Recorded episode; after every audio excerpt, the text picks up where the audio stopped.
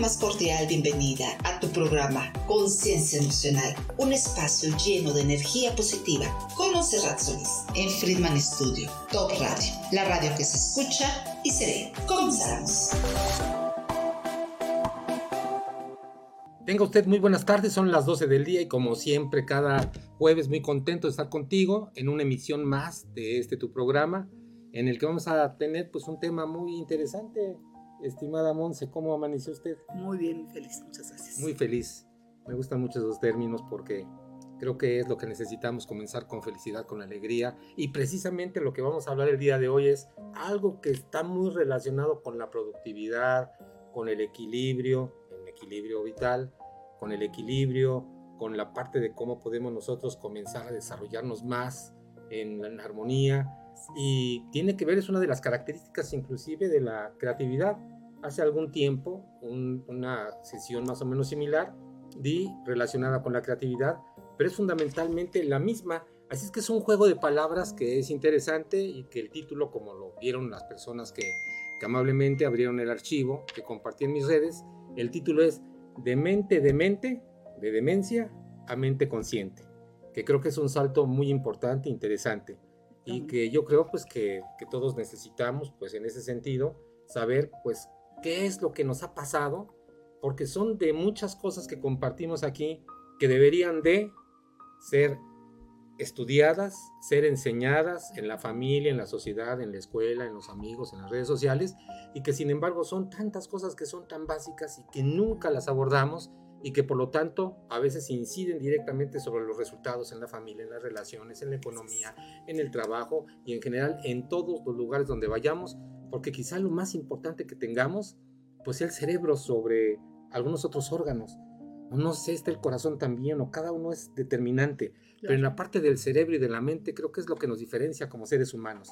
Por ello, creo que una de las enfermedades más, eh, más dolorosas que tratamos ya en un programa de tu taller, Monse, que es la enfermedad de Alzheimer, que van acrecentándose desafortunadamente estos casos, la enfermedad de Parkinson y tantas enfermedades donde el cerebro comienza a fallar, y creo que debe ser de lo más doloroso como ser humanos, porque como seres pensantes, pues estamos como ya como parte de nuestra naturaleza es discernir, pensar, evaluar, sentir, interactuar, emocionarnos y todo lo que hacemos regularmente. ¿Qué sería de nosotros si no tuviéramos un cerebro como el que tenemos, Monse? No, pues no nos podríamos distinguir, no nos podríamos conservar, no podríamos humanizarnos, no podríamos apoyarnos, no podríamos conocernos, simplemente no existiríamos. Además de que son dos grandes factores, ¿no? Que algunos, eh, algunos estudiosos lo explican muy sencillo, que es como si fuera en la parte de computación, aprovechando que tenemos aquí a nuestro productor que es muy tecnológico, el hardware y el software.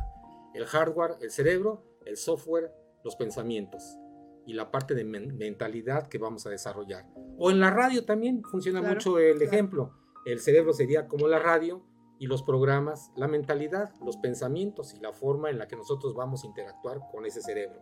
Y en muchas ocasiones no nos enseñan porque, porque también es un órgano muy complejo, la neurociencia apenas va descubriendo muchas cosas que anteriormente no se sabían y creo que son de, las, de los temas y de las materias que deberíamos de investigar mucho más para conservarnos en óptimos, en óptimos resultados porque no solamente es la calidad del pensamiento, sino que están intrínsecos. No es que el programa esté alejado del radio, sino que está junto y que dependiendo de la calidad de los pensamientos es de la calidad de la radio.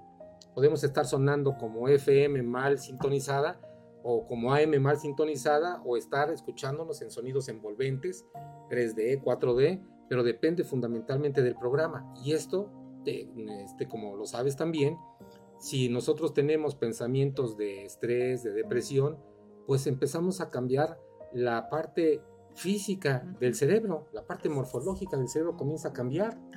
La parte del hipocampo, la parte de la amígdala, comienzan a, a, cambiar y empezamos a tener un cerebro rígido y lo que es rígido pues comienza a hacerse duro y lo que es duro comienza y termina por romperse. Y termina por romperse pues la información entre redes neuronales y por ello vienen los problemas del olvido, por ejemplo, o vienen los problemas de, la, de, la, poca capacidad de aprendizaje, de la poca capacidad de retención, de la poca capacidad de atención que estamos también sufriendo como humanidad, Pues por estas características que tenemos como seres humanos y que nunca nos enseñan. Por ejemplo, en la parte de la morfología, tú sabes que tiene que ver directamente, inclusive con la forma en la que está diseñado el cerebro, de la, de la manera en la que está tu cuerpo, en esa función, en la, en la manera en la que esté tu cuerpo y tu rostro, es la manera en la que está incidiendo nuevamente sobre la amígdala y sobre el hipocampo.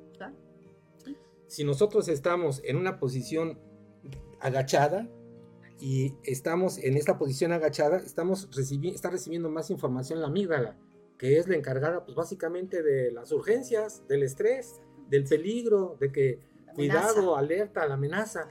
Y solamente con el hecho de agacharnos y encorvarnos, solamente con ese hecho en unos cuantos segundos le llega la información al cerebro que el cuerpo está en una posición que no es normal, que es una posición de tristeza o que es una posición de apatía y en ese momento de inmediato comienza a cambiar la estructura. Es increíble lo que tenemos, Monse. Sí, totalmente. La mente puede cambiar al cerebro y eso ya lo intuyó Santiago Ramón y Cajal hace muchísimos años. Acuérdate de su frase que decía, todo ser humano si se lo propone puede ser escultor de su propio cerebro. Entonces es cierto. Es cierto. Nosotros por medio de los pensamientos, sean positivos o negativos, podemos modificar y acelerar varios procesos, tanto de envejecimiento, de enfermedad, simplemente por una postura, unos pensamientos más agradables, o simplemente cómo te sincronizas y cómo te conectas con la naturaleza. Por la, sí, claro, claro que es, es, fundamental y hay muchísimos autores. Ayer citaba a Deepak Chopra, que bueno, le complementaba porque es mucho más estrecho. Hablábamos acerca de que si quieres saber cuáles fueron tus pensamientos, tus sentimientos, tus obras, tus acciones del pasado, pues mira, tu, mira cómo, cómo está tu cuerpo el día de hoy. ¿Cómo está tu cara el día de hoy? Si quieres saber cómo está tu cuerpo y tu cara, entonces observa cuáles son tus pensamientos de hoy, cuáles son tus sentimientos de hoy, cuál es tu personalidad de hoy, cuál es tu comportamiento de hoy, cuál, qué es lo que tú tienes en tu vida, que creo que estamos perdiendo también mucho como humanidad, que es el ánimo. El ánimo, la alegría de vivir, el gozo. Creo que son eh, estados que deberían ser naturales del ser y que sin embargo, pues esto hace fundamentalmente que estemos pues en, un estado pues de, en ese sentido, pues creo que no de, de no mucho crecimiento a nivel de humanidad. Y por otra parte, que tenemos una gran cantidad de pensamientos. Entonces, hay una radio que se escucha en, son 15 programas o 50 programas a la vez. En nuestro caso son, algunos dicen que 40 mil, 50 mil, pero la promedio dice que, que, llegan a la conclusión que en promedio tenemos 60 mil pensamientos todos los días. 60 mil pensamientos. Por eso cuando queremos hacer algún ejercicio de meditación, pues, o sea, no hay forma, son 60 mil. No nos dieron instructivo para saber de dónde se le baja, dónde se le apaga, dónde se le pone pausa a los pensamientos. Así es que aunque estemos callados, es un torrente de pensamientos y además que a veces no tiene ningún sentido, a veces es un pensamiento que tiene que ver con la circunstancia humana o algo un poco más profundo, algo un familiar, una parte una necesidad, otra parte es hace mucho calor, hace mucho frío, ya me cansé, se me antoja ahora comerme este, un aperitivo, es decir, es completamente desordenado el cerebro cuando no lo educamos. Y dime, ¿dónde nos enseñan a educar el cerebro? ¿En la primaria, en la secundaria, en la preparatoria, en la universidad? Quizá en, algún, en, en alguna carrera específica de, pues no sé, bueno, sí, pero digo, pues, este, formalmente, quizá quien está estudiando neurociencia, pues posiblemente, pero ya pasaron cuántos años en los que ya está formado el, cerebro, deja el cerebro, está formado el comportamiento, está formado ya en un 90% las respuestas que vamos a dar, porque la tragedia de los 60 mil pensamientos es que si ya rebasas los 30 años, pues ya están todos los discos establecidos, entonces ya nada más es, ahora sí que por cuál vota, ¿no? ¿Cuál vota en, las emociones? ¿Por cuál vota? Bueno, la que tenga, la, la, que escuches más y sube de inmediato, y de inmediato le empiezas a tocar. Totalmente. Entonces tenemos el 90% de nuestros discos ya cargados y los cargamos en las etapas de mayor inconsciencia. Por eso cuando llegas a una parte de conciencia te cuesta tanto trabajo el cambio o tienes que estar en cursos, en seminarios, en libros y después la, la, la, parte tragicómica es que después de toda esa inversión, al final de cuentas cuando eh, el proceso de cambio es muy lento porque lo sabes pero no lo aplicas. O sea, sigues con los changos, como decían los orientales, que la mente es como si tuvieras cuatro monos y un alacrán, así es que los monos y el alacrán tienen un desorden por todos lados, o como decía en la diapositiva, si quieres poner la primera vez si la tienes por ahí, Claudio, donde está la, loca de la casa, que decía, la que se, a ver, ahora sí nos pone, ahí como decía, eso no lo decía Sor Juana, eso lo decía Santa Teresa, yo me equivoqué. Santa Teresa de Jesús es la que decía que tenía que meter en cintura a la loca de la casa como mística Santa, Santa Teresa de Jesús, que tenía mucho contacto con San Juan de la, San Juan de la Cruz y que pues eran en su tiempo eran la parte más avanzada del pensamiento, de las meditaciones, de llegar al samadhi, al éxtasis. Entonces que tenían eh, una parte muy adelantada, pues se daban cuenta de lo mismo que estamos hablando ahora, que es que pues la loca de la casa, la loca de la casa la traes todo el tiempo ahí. Entonces es inevitable decirle que se calle a menos que comiences con un entrenamiento, porque la buena noticia es que sí se puede cambiar en ese sentido y empezar a escribir una historia completamente diferente. ¿Cuáles serían para ti, Monsel, pues como que la, eh, cómo hacer que esta loca de la casa se calme, no sé, eh, ¿qué, qué, qué, comportamiento pudieras decir eh, o algún tip que te funcione? ¿Qué, qué, haces tú para que, para que estés más en equilibrio como escritora que eres? Escribir. Escribir. Escribir. Cuando escribes, hay, hay una alianza entre muchas cosas. Simplemente hay un, un lenguaje interno donde tu diálogo expresa lo que tú quieres expresar. Simplemente plasmar tus ideas, estás ordenando al cerebro que das prioridad a lo que tienes. Además, te genera una creatividad tremenda, te da confianza, te, ayuda a estar en el aquí, en el ahora. ¿Por qué? Porque ya no estás pensando, teniendo tantos pensamientos, simplemente te enfocas en lo que tú quieres expresar y evocar, ¿sí? Narras lo más importante, o en ese momento para ti esa idea concreta que tú la tienes, la escribes. Para mí esa es una de las mejores técnicas que yo siempre y yo creo que sí tienes mucha razón, porque además escribir de alguna manera estimula también la parte cognitiva. Claro, claro.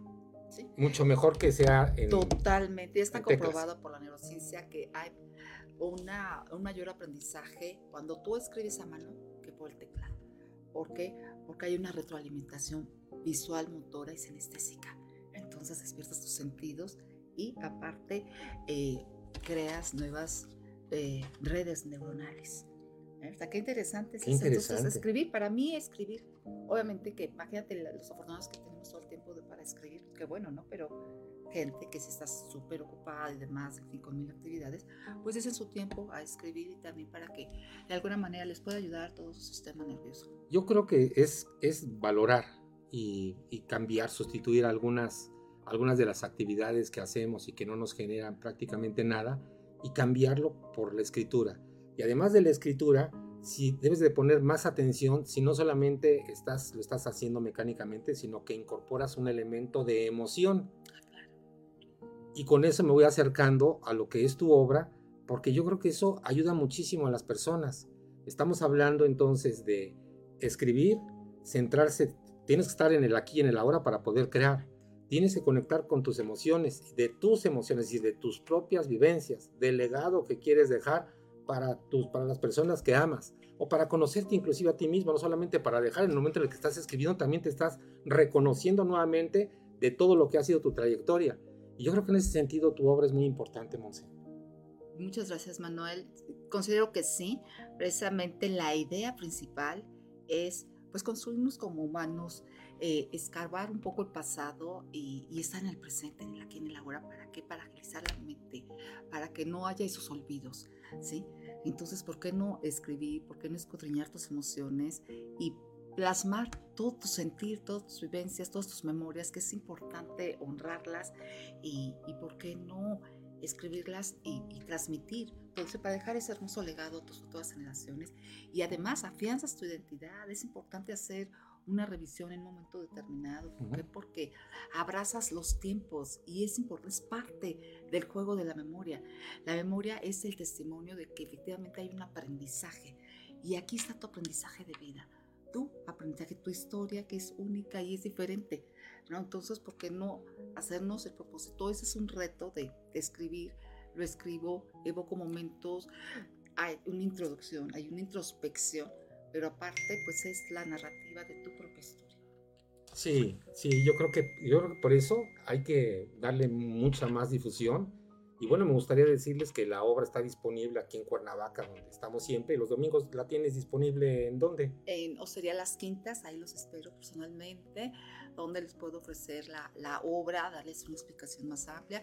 Y aparte, agregarlos al chat de emociones que damos todos los jueves, ¿sí? Porque aparte damos un acompañamiento tipo emocional completamente gratis por vía Zoom de 7 a 8 de la noche los jueves y bueno, hablamos de, de muchos temas, pero temas importantes, nos interesa mucho que tú escribas tu historia de vida y dejes esa, ese hermoso legado a tus futuras generaciones. Pues ahí está, yo también parte de la solución. Entonces, hoy jueves, inclusive pudieras mandarnos un WhatsApp.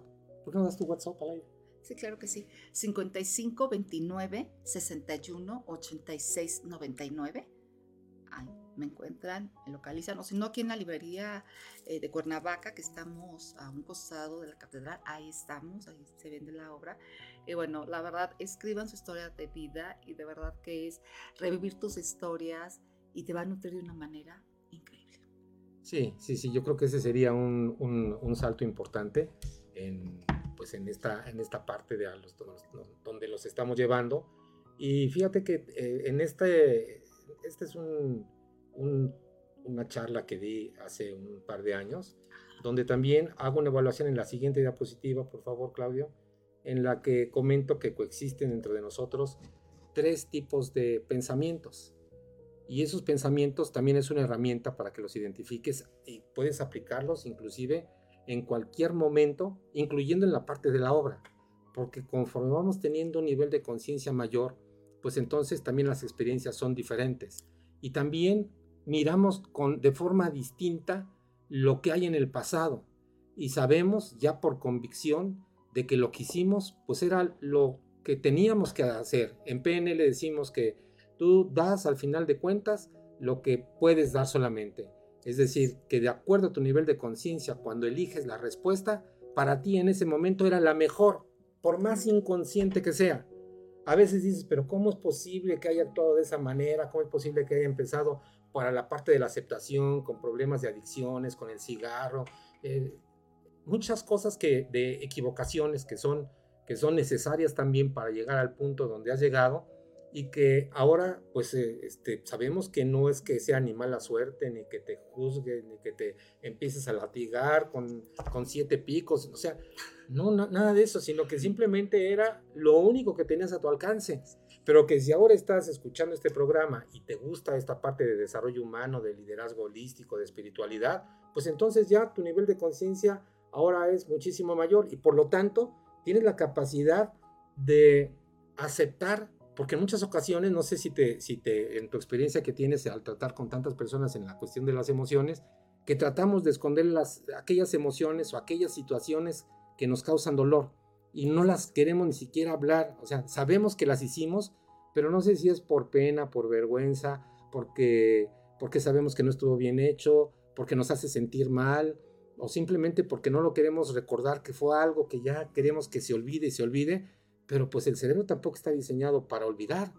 El cerebro está diseñado, en último de los casos, para sustituir.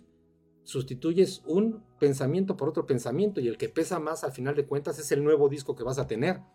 Y en ese sentido, yo creo que en esta parte de los, de los pensamientos, que todos comenzamos por pensamientos básicos de sobrevivencia y que vamos siguiendo pues lo que nos dicta pues del lugar donde, donde estamos, donde vivimos, somos condicionados por la escuela, por los amigos, por las mamás, por los papás, por los, por no sé, por el entorno que tenemos, por los usos y costumbres que hemos hablado en algunas ocasiones en este programa. Entonces, pues es parte de nuestra propia naturaleza que al final se ve y pues estamos tocando por lo que nos alcanza para tocar, o sea, no hay más. El nivel de conciencia es tan claro que solamente te alcanza para lo que puedes dar, nunca para más. Pero la buena noticia es que el cerebro tiene características de moldeabilidad y que en el momento en el que por tu libre albedrío, por tu decisión, o a veces dicen que hay que tener, llegar al fondo, a veces por tu desesperación, que dices, ya no más de esto, y comienza un, camino diferente, entonces ya comienza también el cerebro y la mente a empezar a evolucionar. Y en ese sentido, para terminar y conocer tu opinión, no pues estamos con tres cerebros diferentes. El primer cerebro, mejor dicho, está junto con, junto con pegado, pero, pero creo que está mejor explicado si hablo de mentalidad. Y la mentalidad tiene que ver con el pensamiento. Hay un pensamiento en la siguiente diapositiva, Claudio, que dice, ahí está, lo estamos viendo en pantalla. Ese, no, sí, es el que tenías anteriormente, donde están los cerebritos. Ahí estamos viendo que dice pensamiento básico. El siguiente pensamiento es el pensamiento abstracto, el pensamiento analítico, y el otro es el pensamiento holístico. Eh, se llama holístico, se llama superior por la frecuencia, se llama de carácter espiritual, pero son las tres mentes que nosotros tenemos. La mente inferior es el de la sobrevivencia, y creo que la mayoría opera en mente inferior, porque estamos en sobrevivencia, porque la mayoría está en estrés o la mayoría está con campo emocional energético negativo y ahí pone las 50 etiquetas que definen un campo emocional energético que se siente mal.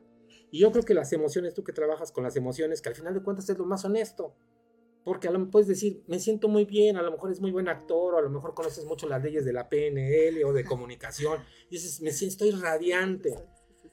Siempre hay algo que te delate en el cuerpo, pero vamos a suponer que ah, lo haces creer a los demás, pero a lo único que no lo haces creer es a ti mismo, porque lo más honesto que tenemos son las emociones. Tú sabes perfectamente cómo te sientes. Sí, totalmente. No hay forma. No, no las podemos ocultar, ¿eh? porque saltan a en nuestros ojos, en nuestro rostro, en nuestro actuar, en nuestra forma de sentir, de vestir. Claro, sí, por supuesto, las emociones nos delatan inmediatamente. Nos delatan.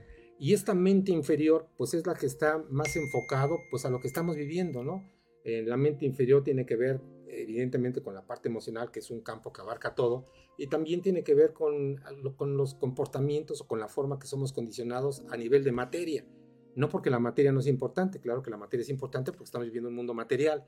El punto es que cuando solamente tienes como referencia el punto material y como éxito es igual a obtener materia o dinero, pues entonces pues no importa qué sea lo que, lo, lo que hagas, pero el punto es que consigas tu objetivo. Y por ello, cada vez más la cuestión de la ética, la cuestión de los valores morales, pues como que dicen, como que eso, eso ya no, o sea, eso es del pasado, es para viejitos. Eh, cuando no se sabe que realmente es una herramienta sumamente importante para sentirte bien.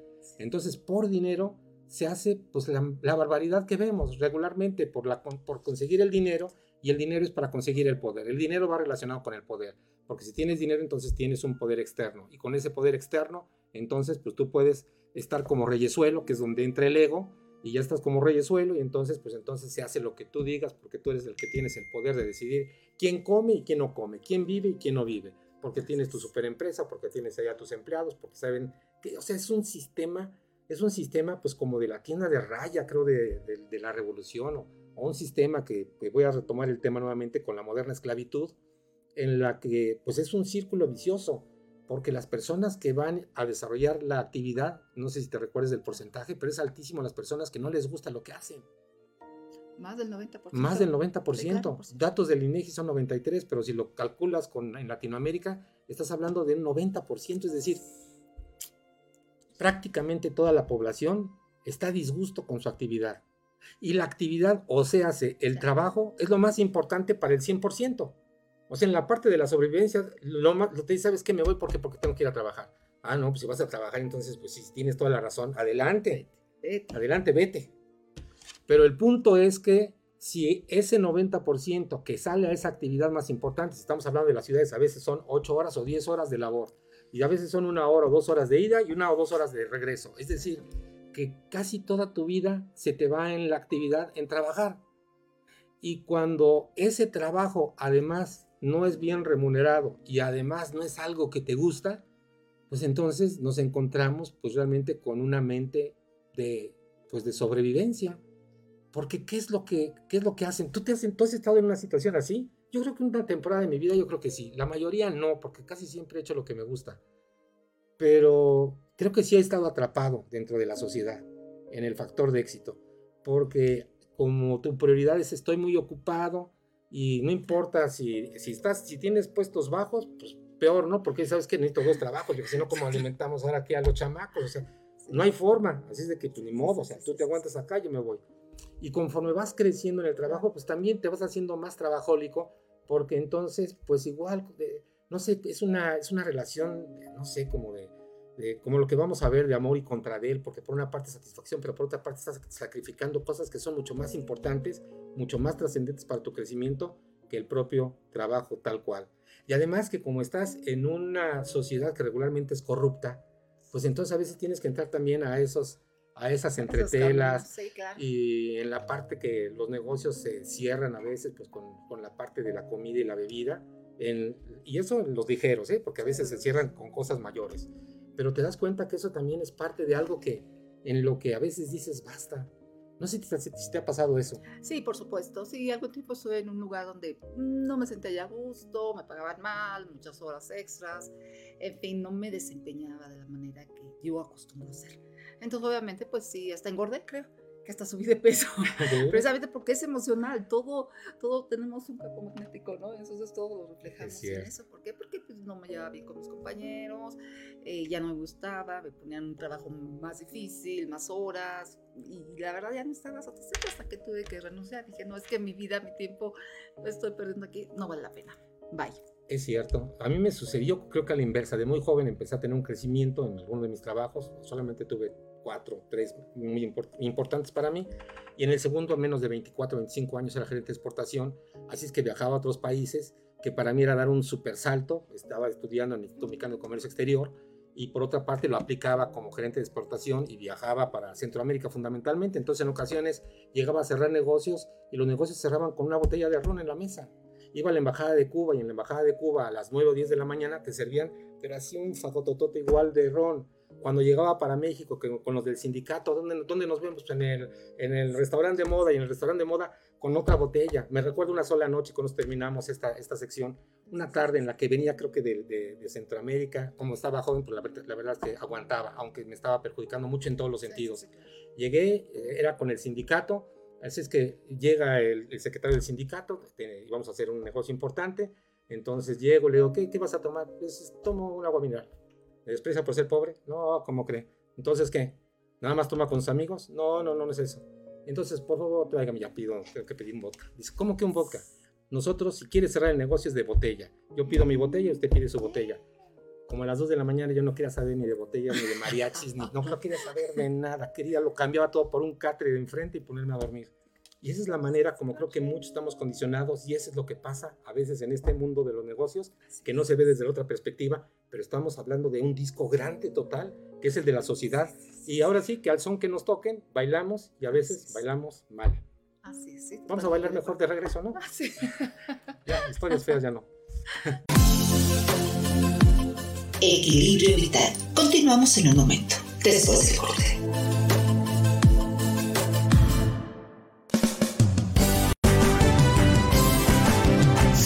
Friedman Studio, Academia de Canto Contemporáneo, Interpretación y Desarrollo Humano. ¡Lánzate ya! En Friedman Studio, tus sueños pueden convertirse en realidad si los deseas tanto como para ir tras ellos. No importa tu edad, rescata tu talento y brilla. En Friedman Studio nos especializamos en preparar y entrenar a verdaderos cantantes e intérpretes solistas desde nivel inicial hasta nivel profesional Impartimos clases de lunes a sábado en sesiones personalizadas o abiertas, en modo presencial o en línea, completamente en vivo. Friedman Studio apoya tu talento. Nuestros precios se adaptan a tu bolsillo de acuerdo a la modalidad y número de clases mensuales que tú elijas. Agenda tu clase muestra sin costo y conócenos. Nuestra metodología, entrenamiento y técnica vocal interpretativa se enfoca y adapta a todos los niveles y géneros musicales. Nuestras sesiones de clases son impartidas y supervisadas en atención personal por nuestro coach vocal interpretativo, entrenador transformacional y sensei David Friedman Giteras. Contáctanos al teléfono 777-310-2362 o al WhatsApp 777-142-8275. Búscanos en línea como Friedman Studio o visítanos en nuestras redes sociales. En Friedman Studio, prepárate y entrena como lo hacen las grandes estrellas. Vence tus miedos y fortalece tu seguridad. Tú, también, puedes brillar. Ven a Friedman Studio. Crea tu propia historia, rescata tus sueños y haz que tu talento brille hoy.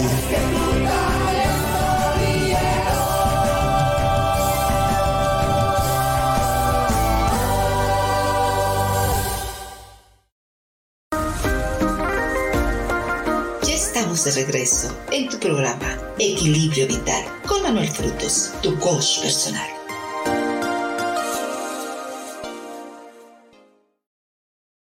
Viendo el programa porque estoy aquí. ¿No lo estás viendo? Bueno, pues estamos ya de regreso. Eh, si tenemos por ahí saludos, gracias quienes nos están viendo, que nos van a ver, por favor dejen sus comentarios. Vamos a pasar ahora para que nos dé tiempo a la siguiente mente, que ya vimos la mente, la mente inferior, que fundamentalmente, y la mente abstracta, la mente abstracta, pues ese es, es una mente ya más, más, eh, más refinada, más, más, eh, más tecnológica. Y eso es lo que estamos viendo. En, en, el desarrollo de las razas, y hemos estado hablando también de las, de las razas, eh, cada raza tiene su propósito de consolidar y después de dejar las raíces o de dejar las bases para la siguiente humanidad. En este caso, esta humanidad que se llama la humanidad o le han denominado la humanidad aria, pues viene a consolidar la mente abstracta. Y lo estamos viendo con la tecnología. Y está dejando ahora pues las bases para la siguiente humanidad, que es la humanidad búdica. Así es de que cada humanidad tiene sus características especiales. Y esta mente abstracta, pues es realmente algo asombroso. Nunca antes se había visto tal desarrollo, pareciera ser que estamos hablando de la reencarnación pasada, cuando pues yo fui de la generación todavía de los transistores, todavía de los bulbos. En, en mi familia, mi abuelo tenía un local de, electrónica en el centro de la ciudad, en el pasaje López 60, y, y pues se heredó también a, mi papá. Así es de que teníamos también un, un, negocio pequeño de electrónica y en ese tiempo me acuerdo que se compraban unos probadores que eran de bulbos y la gente te, te llevaba sus bulbos para que los probaras. Entonces yo viví de los bulbos y después pasé a los transistores y en los, trans, los transistores de los 60 decías, wow, qué tecnología con los transistores ahora. Después a los circuitos integrados que ya no era un transistor, sino ya en una, en una parte de silicio, ahí estaban, no sé, unos 20 o 30 transistores y decías, pero cómo hemos avanzado tecnológicamente, pero ya estamos en la etapa del, del chip y estamos en la etapa de, de, una tecnología cada vez más asombrosa y estás hablando de 40 o 50 años, es decir, en 50 años hemos avanzado más que en 2000 años en la parte tecnológica en la humanidad. ¿Cuándo íbamos a pensar que se iba a haber una, una estación de radio por, por internet? Si a alguien todavía le suena cri-cri, pues los niños, claro. los, yo, no me tocó, pero los, mis papás estaban todavía con la parte de la radio, la radio apenas comenzaba en, los, en la Segunda Guerra Mundial, después de la Segunda Guerra Mundial. Eh, no sé de qué época son tus papás, mis papás eran de, mis papás eran de los 30, 30, 40, por ahí eran más o menos. Así es que la única forma de conectarse era en un radio, quien tenía radio, uy, era el que, el que iba a la vanguardia, rico. ¿no? Sí, iba a la vanguardia tecnológica y era rico, un radio un radio, y todos estaban ahí apiñonados en, el, en la radio a ver qué, qué decían. ¿Qué escuchan? Sí, Pero claro. estamos, no estamos hablando de hace 300 años. ¿Cuándo íbamos a imaginar que en alguna ocasión habría algo como Internet? No. Y hay jóvenes que no, no conciben la vida sin Internet. Tan solo nosotros que no estamos en esa generación, ¿qué te pasa cuando te dicen que un día no tienes Internet? Dices, no, pues ya, o sea, ¿qué hago? Ya no hago nada, ya mi teléfono, ya se, se murió mi teléfono, ya me morí yo también en la parte de, no solamente de los negocios, sino de las relaciones. Es decir, se teje todo el mundo en base a la tecnología. Y estamos hablando en esta parte de medios de comunicación en que pues eso, hemos dado un salto enorme. Y en ese salto ahora hacemos un programa de radio que se puede ver en cualquier parte del mundo y que se, que, que se conecta en, en, plataformas y que posteriormente las personas pueden verlo o escucharlo en el momento en el que deseen. Eso antes era prácticamente imposible. Pasamos después a la época de la televisión rápidamente, en blanco y negro, que solamente había una televisión por casa. Regularmente las, las, personas normales tenían una sola televisión, porque la pregunta era, ¿para qué más de una televisión? Cuando vino el boom de la televisión, antes de las redes sociales, pues empezaron a tener las personas dos o tres televisiones. ¿Para qué? Pues es que es una televisión para aquí, para... Ah, empezaron a ver la televisión en las recámaras. Hay personas que se duermen, que tienen su recámara una televisión, de veras. Sí, sí, sí, sí, sí. Porque se acostumbraron a que la televisión, pues como que era pues, la parte más importante tecnológica y como que los arrullaba o estaban más cómodos. Y entonces tenían una en la recámara, una en la, la sala, sala, una en el cuarto de los niños porque ven otro tipo de programas. Y a veces hasta la señora, una televisión de las chiquitas, en la, cocinita, pues porque ahí estaban viendo otras cosas. Entonces comenzamos con, ese, con una parte del desequilibrio tecnológico, que ahora la televisión también, pues ya va y gracias por participar, aunque todavía hay canales abiertos. Y ahora estamos en el auge de las redes sociales. Y en la parte de las redes sociales, bueno, pues es increíble la cantidad de dispositivos. Eh, en 2021 había, y si no que me corrija Claudio, que él es más tecnológico, había en el mundo aproximadamente, somos, eh, somos una población de 8 mil millones de habitantes y había 6 mil millones de dispositivos en el 2021. 6 mil millones de dispositivos. Y yo creo que pues debemos de andar entre 7 mil o quizá 8 mil millones de dispositivos, porque dime, ¿quién no tiene un teléfono celular? Todo todo mundo. Y, y, ahora que son los smartphones, porque anteriormente no había smartphone, prácticamente la mayoría tiene un teléfono smartphone. Así es que estos saltos tecnológicos han tenido mucho que ver también de la forma como ahora los jóvenes también tienen una perspectiva del mundo y que son mucho más abstractos, una, una generación sumamente inteligente, sumamente tecnológica, pero eso también está acarreando que no conecten con la mente superior de frecuencia, la mente de trascendencia, la mente de esencial, y se quedan regularmente estacionados en la parte de la circunstancia humana porque es, pues realmente es súper es, atractivo, o sea, es fascinante el mundo de la tecnología, ¿no? Y ves las casas inteligentes y dices todo a mi alcance, a ver, van solo el Alexa, pues, que ya en cualquier lugar hay Alexa, ya no se puede decir pues, cuánto vale una Alexa, ¿no? el equivalente para otros lugares, no sé, son mil pesos, son 50 dólares. ¿Sí? 50 dólares una Alexa y ahí tienes a tu esclava. A ver, Alexa, préndeme la luz. Alexa, este, pon música. Alexa, ponme el temporizador de tres minutos. Entonces comenzamos a cambiar esta parte de este pensamiento abstracto y creo que la humanidad está ahora precisamente estacionada porque ya no hay tiempo de más, porque además tienes tantas cosas que la atención también se va dividiendo. Entonces empezamos con los jóvenes multipantallas, que ya no solamente era una pantalla, ahora están trabajando en la, laptop, pero tienen también su teléfono, pero tienen también su, su, este, su tableta y, también, o sea, muchos dispositivos a la vez. Y esto lo que está generando es una multiatención, pero el sistema nervioso central y el cerebro son iguales que hace 100.000 años. Entonces hay una sobrecarga de información en el cerebro y eso también genera mucho agotamiento y genera también mucha frustración. La frustración entonces es interna porque hay una gran cantidad de estímulos. Así es. Sí, y lo, y lo, triste es que ya no conectamos ni siquiera como seres humanos. No porque sí, la tecnología nos ha superado en todos los sentidos. Ya ves que viene el, la robot, está Sophie, ¿no? Ah, sí, sí. Ya, ya está. Asombroso. O sea, imagínate. Asombroso. O sea, increíble. Ay, me daría miedo honestamente. Hace poco yo escuché una entrevista que creo que ya no se volvió a repetir. Eh, ¿Cómo se llama? este, uno de los, de, los, de los personajes más importantes de noticias en México. ¿Quién era? Doriga. Un Doriga. Y en, en, una estación de radio, yo trabajé un tiempo en esa estación de radio. Eh, en esa estación de radio tienen ya su asistente virtual. Entonces entrevistó su, entrevistada era precisamente un robot, no un robot físico, pero sí un robot virtual con todas las características y diseñada ya con inteligencia artificial que les permite el autoaprendizaje. Así es que preguntaba y respondía. Entonces mm. debe ser impresionante a dónde vamos a llegar. Si alcanzamos, yo pienso que del 2030, 2020, 2030, y si no, bueno, me desmienten dentro de ocho años, yo creo que vamos a tener ahí un boom exagerado. A lo mejor tu próximo invitado va a ser aquí Robotín, ¿no? Y a ver, Robotín, ah. este, ¿qué, ¿qué, opinas de la trascendencia o, o, los algoritmos? olvídate ya directamente de un, de un, robot en físico, pero los algoritmos están, son, es, es, parte de nuestra vida diaria también. Pues sí, tristemente, pero fíjate que a mí no me gustaría llegar a esa. O sea, la verdad es que me daría miedo, me daría sobre todo porque como seres humanos estamos perdiendo muchas cosas. Nos estamos deshumanizando de una manera tan grande que yo creo que de aquí a 10, 15 años no me imagino este mundo tan robotizado. Simplemente, ¿dónde quedamos nosotros como seres humanos? ¿Dónde quedan nuestras emociones, nuestras memorias?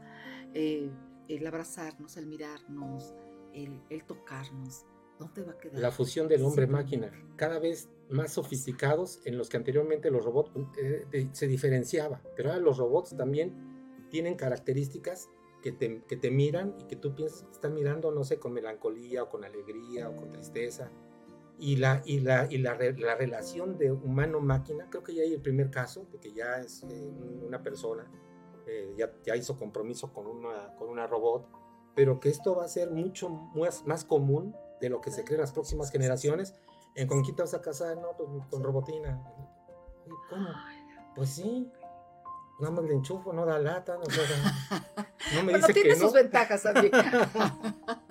Va a tener sus ventajas. No, pero te imaginas que estés No, así pero- con una... Ay, no, no, no, no me imagino eso, no, por favor, no. Te digo, me daría miedo.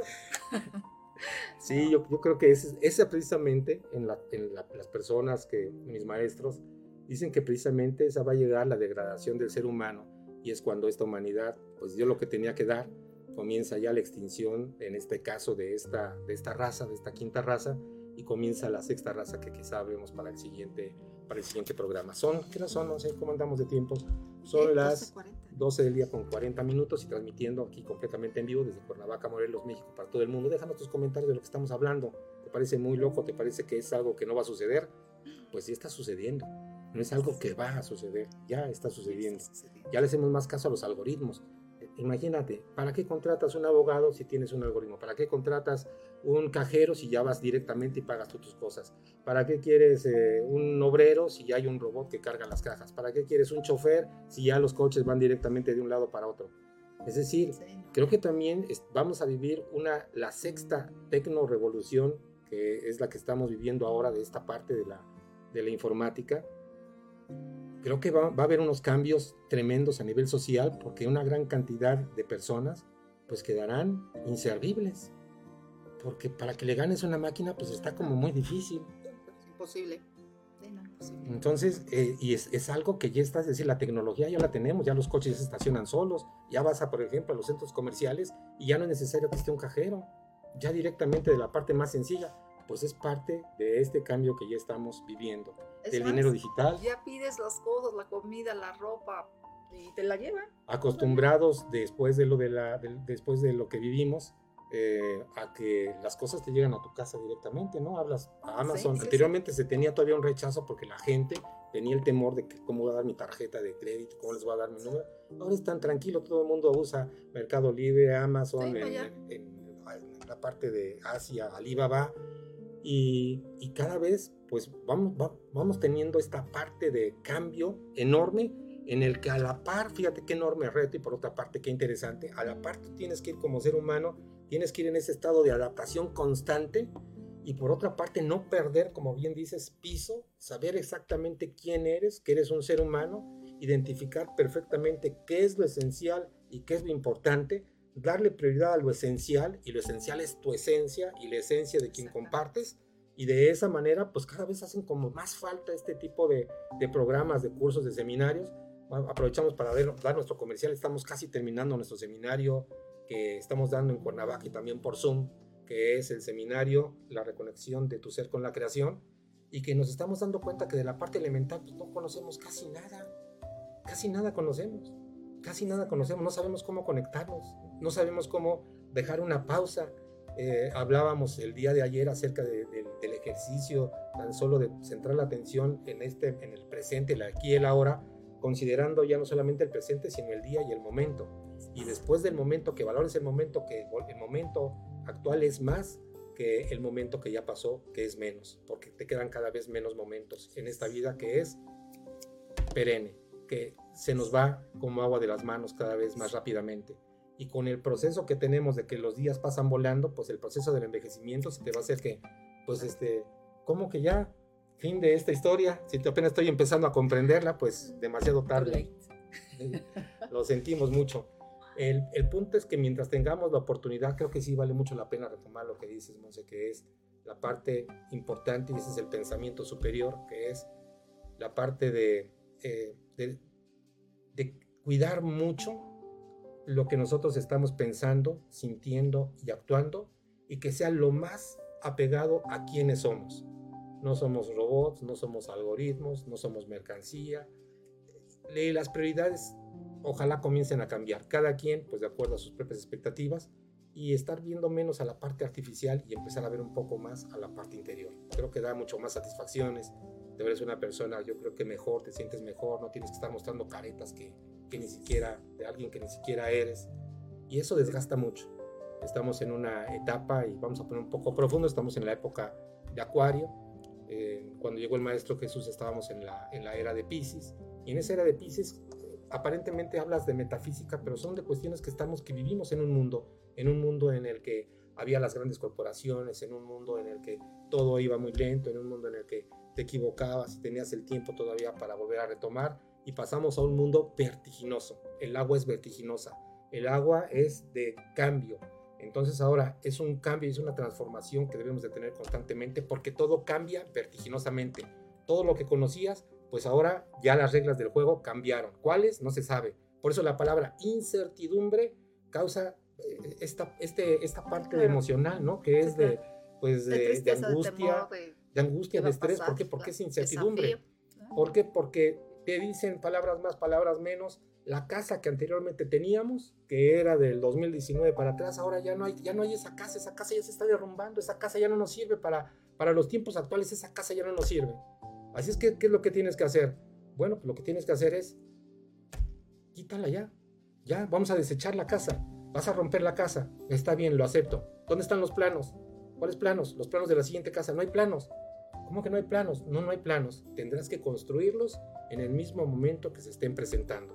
Y eso es precisamente lo que estamos viviendo como humanidad. Y por ello tantos cambios en los que pues necesitamos estar pues muy alertas para empezar con, ese, con esta primera parte, primero de adaptación al cambio y posteriormente de aprovechar el cambio a nuestro favor.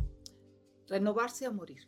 Renovarse o morir. Entonces, gracias a Dios el, el, ser humano pues es muy adaptativo. Te adaptas a todo. ¿Eh? pero adáptate de una manera adecuada, coherente y sobre todo, pues inteligente, ¿cierto? Que, que sume, donde haya abundancia, que a ti te, te dé esa satisfacción de lo que estás haciendo y que lo estés haciendo bien. Porque también hay que salirnos de nuestra área de confort. Exacto. También no es bueno estar siempre en un mismo lugar, en un sitio. Necesitamos salir. De momento sí es un reto, nos, es un desafío. ¿Pero qué?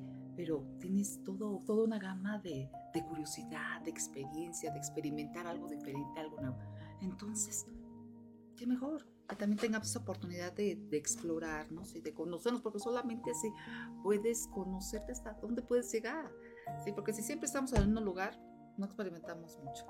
¿no? Entonces, la vida también, aquí te tienes que renovar, te tienes que integrar nuevas nuevos, nuevos cambios, a nuevos sistemas, porque solamente así, así vas a evolucionar. Y todos estamos evolucionando y nos tenemos que adaptar, pero de una manera amorosa. Fíjate que ahora que estaba hablando, estábamos hablando de la parte de renovación, me acordé de los, de los animales, como siempre nos dan una lección. Y no sé si conozcas la renovación del águila. ¿Sabes cuántos años vive un águila? En promedio un águila vive 40 años, pero a los 20 años debe tomar una decisión porque a los 20 años las alas ya están viejas, ya les pesan mucho, los picos ya están muy gastados, las garras ya están, ya se, ya quitaron su filo, así es que tiene que hacer una renovación casi completa, casi tiene que morir para renacer. Así que cuando llega a los 20 años, que es la, la mitad de su vida, en el ser humano sería a los 40 años, tiene que comenzar a hacer una renovación completa. Y esta parte de, de dejar lo viejo para renacer, es la parte que nos enseña la naturaleza prácticamente y el ser humano no es excepción. A los 20 años entonces tiene que irse a una, a una, a una, montaña. una montaña donde haya una cueva, donde haya rocas que estén, que estén, que estén, que estén picudas, que, que tengan filos, y comienza un proceso sumamente doloroso, que es de empezar a quitar pluma por pluma. O sea, se despellejan vivas. ¿Para qué? Para que las nuevas plumas que salgan salgan con vigor Después, la parte de las, de las, de las patas, pues entonces tiene que empezar a, quitarse con el filo de las, de las piedras. Y quizá la parte más dolorosa es la del pico. El pico, sí, se está ahí. Hasta que lo rompe. Tiene que estar una y otra y otra. O sea, te imaginas el, el dolor hasta que el pico, al final de cuentas, tiene, se, se, se, deshace, se cae, para que vuelva, vuelva nuevamente a salir el pico y tenga entonces otros 20 años extra de expectativas y esa águila, pues al final su longevidad vaya en 40 años. Y el ser humano creo que estamos como en esa etapa en la que, como bien lo dicen, estamos renovarnos o morir. Y en ese sentido, morir es, significa la parte de morir a lo que somos en esencia y a no conformarnos con menos de lo que somos. Identificar qué es lo que valemos y cuando sabes qué es lo que vales, entonces tenemos que salir al mundo y exigir lo que nosotros valemos, porque es lo que nos merecemos.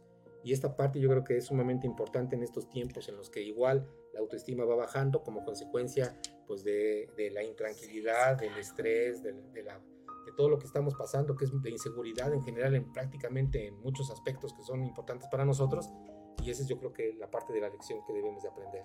Así es, así es, tenemos que fortalecernos como seres humanos entre nosotros mismos, ¿para qué? Para poder adaptarnos mejor y poder hacer de este mundo pues algo, un mundo mejor. Es cierto. ¿No? Porque, pero qué, fortalecidos, eh, renovados, integrados y simplemente pues empoderados, porque también no podemos caernos así. Yo creo que cada ciclo es diferente, por eso tenemos que ocupar todas las herramientas y por eso el autoconocimiento, eh, consciente de tus actos, eh, aprende cada vez más, porque finalmente eh, estamos para eso, ¿no? Somos seres gregarios, sociables, sexuales, entonces necesitamos, de veras, tenemos todo para compartir y para vivir en plenitud. Exactamente. Y en estos últimos cinco minutos ponemos la siguiente diapositiva, por favor, Claudio. Ahora que hablaste del empoderamiento. Y bueno, la siguiente diapositiva que nos va a poner por ahí Claudio es, ahorita la van a ver, es una que tiene una balanza, creo que es la cuarta, la que sigue. No sé, no sé la que sigue, ahí esa, que es muy representativa.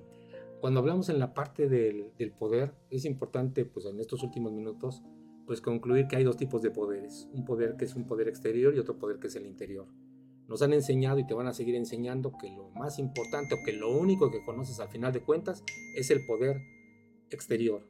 Y el poder, el poder exterior pues está basado fundamentalmente en el ego, en el miedo y en el apego. Y cuando nuestra vida está sustentada por ego, miedo y apego, pues entonces vamos a seguir teniendo esa mentalidad básica. Quizá tengas éxito en la parte económica, pero siempre habrá pues esta insatisfacción interna porque estamos dominados por las frecuencias más bajas que tenemos. El empoderamiento verdadero es el empoderamiento que surge desde tu interior, desde quién eres. Y en ese empoderamiento de quién soy, en la parte de tu, de tu identidad, como lo vimos en el seminario, tu identidad eh, divina, en la parte del yo soy, yo soy el que soy, en la parte de tu identidad cósmica, yo soy un ser cósmico, en la parte de tu identidad terrenal, yo soy Manuel. Por eso la próxima vez que me pregunten quién eres, preguntaré, depende a quién estás hablando o depende quién seas. cuando comienzas a reforzarte quién eres y que si te refuerzas en que tú eres un ser espiritual, pues sabes que esta es una experiencia que venimos a disfrutar, que somos viajeros del tiempo y que en un momento determinado le diremos adiós a todo esto, pero entonces no te dará miedo absolutamente nada. ¿Por qué? Porque habrás superado la mayor parte del miedo que tiene la mayor parte de la población, que es el miedo a no existir, el miedo a la muerte, el miedo a que ya no hay nombre, no hay apellido, no hay casas, no hay autos, no hay, no hay cargos, no hay absolutamente nada. Y ese sentimiento de nada, no sé si lo has experimentado, yo, yo yo lo experimenté como a los 30 años o veintitantos años.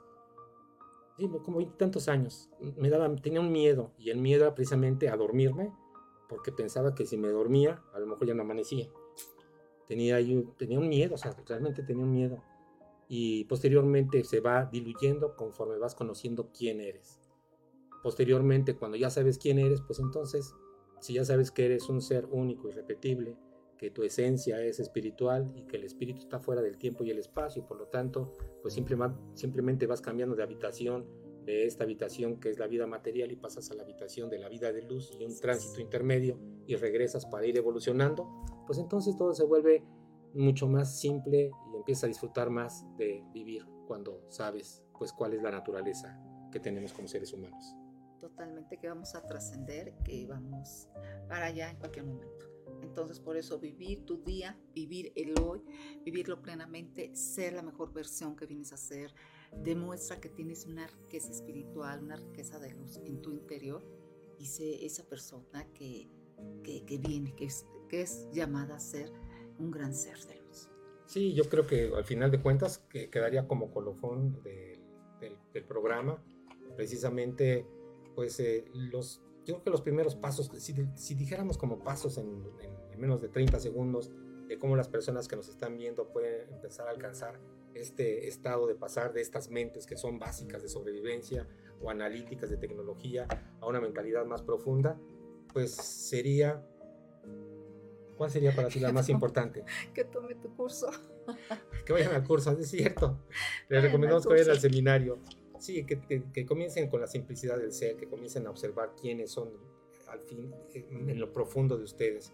Eh, que seamos buenas personas, que digamos las cosas desde el corazón, que al final de cuentas pues venimos a, a, dejar experiencias y que seamos completamente transparentes. Entre más transparente seas, pues yo creo que es muchísimo mejor. totalmente. ¿Sí? Hay una persona de amor, una persona que tiene amor por, por sí mismo, por su naturaleza, por su familia, por toda la gente. Es una persona caritativa, generosa, amable.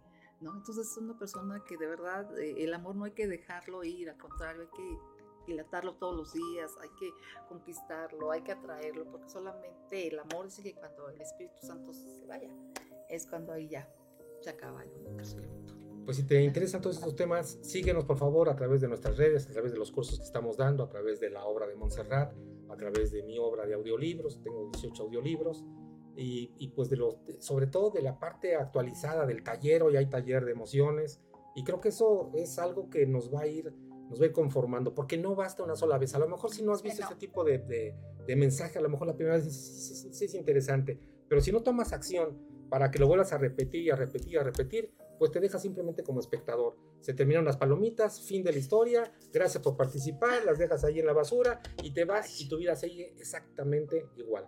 Pero eso no va a suceder. Sí, no, aquí lo importante es que haya un cambio, que tú sepas que estás cambiando, que te estás renovando, que, que dice, bueno, sí, era así, pero ya estoy pensando diferente, ya actúo diferente, ya eres una persona coherente con lo que dices, haces y sientes. ¿no? Porque muchas veces sí decimos una cosa, hacemos otra y, no, o sea, no hay coherencia, no hay amor, no hay salud sobre todo. Entonces, por favor, conócete, conócete. Para mí es, cerraremos este curso con eso. Con la parte, sí, con la parte, yo, yo coincido mucho contigo, no creo que ser coherente es lo más complicado que hay lo que piensas que sea lo mismo a lo que crees, lo crees lo mismo que sea lo que sientes, lo sientes lo mismo a lo que hablas y lo mismo que hablas que sea lo que actúas. Entonces esa, esa parte de coherencia con lo que eres sería resumir realmente lo que estamos nosotros eh, viviendo en este, en este seminario de la reconexión de tu ser. Vamos a, vamos a armar otra fecha, porque estamos en la penúltima. Vamos a armar otra fecha para quienes estén interesados. Bueno, vamos a estar aquí compartiendo en la radio, aquí en Freeman Studios, vamos a estar compartiendo algunas gotitas, algunos testimonios, a lo mejor invitar a alguien que lo haya tomado por acá, pues para entrevistarlo y para que sea a lo mejor alguien que inspire y que pues también tú seas parte de este proceso, este movimiento de elevar el nivel de conciencia y que todos seamos más felices. ¿Te parece bien? Perfecto, me, encanta. ¿Eh? Claro que sí, pues sí, excelente. Pues entonces despedimos nuestro programa a las 12 del día con 58 minutos. Y pues que sepas que no le cambies porque continuamos nada más que ahora con Montserrat Solís, con un tema. ¿Cuál, ¿De qué vas a hablar? La mente. La mente. Seguimos con la mente, pero una perspectiva diferente. Claro que sí. Gracias por su atención. Ha sido un placer compartir contigo este momento emocionante y te espero el próximo jueves de una a una y media de la tarde, aquí en tu programa Conciencia Emocional con Monserrat Solís en Friedman Studio, Top Radio, la radio que se escucha y se ve.